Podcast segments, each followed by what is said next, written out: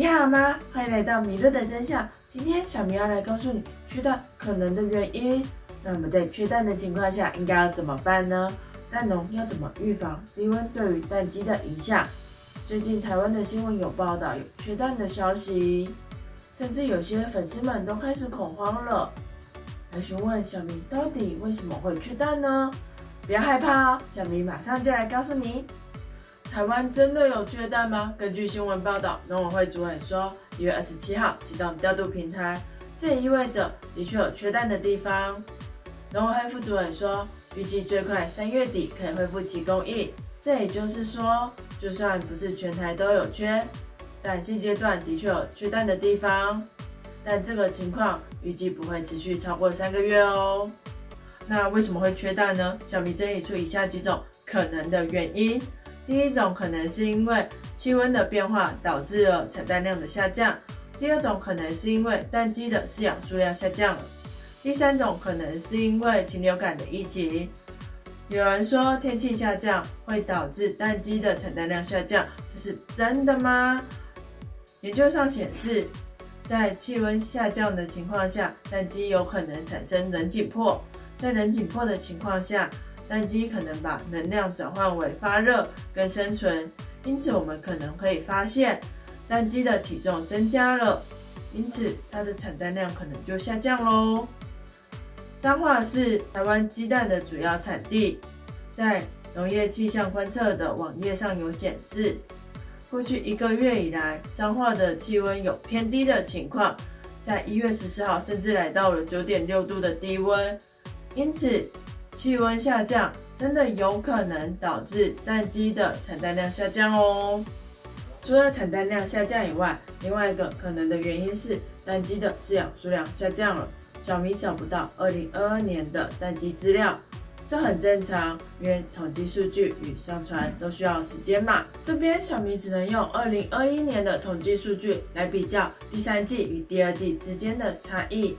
蛋鸡的在养头数增加了六十四万。虽然在养头数在去年第三季看起来是有增加的，但是去年十月饲料开始涨价，导致养鸡成本提升，鸡蛋的产地农场价格也因此提升，理论上会减低饲养的意愿。所以小明认为蛋鸡饲养数量的下降，可能也是缺蛋的原因之一哦。而且订购新的鸡也不是马上就可以产蛋。台湾蛋鸡产业分为种鸡场、中鸡场和蛋鸡场。鸡需要配种产生出受精蛋，受精蛋需要在温暖的孵化箱等待二十一天的孵化，还需要至少十八周来让小鸡长大，这样才能产蛋。所以，就算现在缺蛋，导致饲养的意愿提升，也需要经过一段时间才能够增加再养头数哦。最后一个可能性是疫情的部分。根据农委会资料显示，二零二二年一月，全台总共六例禽流感的疫情，主要集中在于彰化跟云林。单鸡的扑杀数量为八万二，相较于二零二一年的十三例以及二零二零年的四十五例来说，的确比较高。但是扑杀数量对于整体的在养头数来说，应该就还好啦。值得注意的是，有新闻报道指出。农委会副主委觉得这次的疫情很奇怪，病毒不是以往的 H5N2。他说这部分还需要再调查。所以小明认为疫情部分的影响可能没有第一点或第二点来得大哦。鸡蛋确实是难以取代的营养食品，它含有丰富的蛋白质和维生素。鸡蛋中的氨基酸也比较均衡，可以让人体更好的吸收利用。如果真的买不到蛋，该怎么办？短时间内，我们有两种解决方法。第一种是从其他食品补充蛋白质，比如说从牛奶、肉类、鱼类或者是豆类来补充蛋白质，不用担心没有蛋就营养不足。第二种则是买比较贵的蛋，根据民众回应，比较贵的蛋似乎还有剩。不要打我，小明也没有办法让母鸡马上生蛋啊。如果是需要鸡蛋的食谱，可以使用鸡蛋代替品。基本上，国外有许多人对于鸡蛋过敏而使用这种方法。至于配方与分量，就到影片下方的资讯栏里查看吧。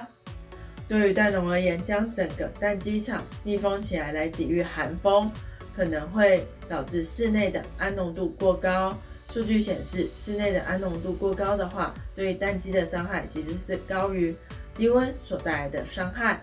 这样子，我们就要想想其他的办法来抵御寒冬啦。根据研究显示，天冷的时候在饲料中添加姜黄粉，可以改善鸡只的健康，还有蛋的品质哦。科学家们也在研究温暖的漆木，希望能够让蛋鸡更温暖的度过寒冬。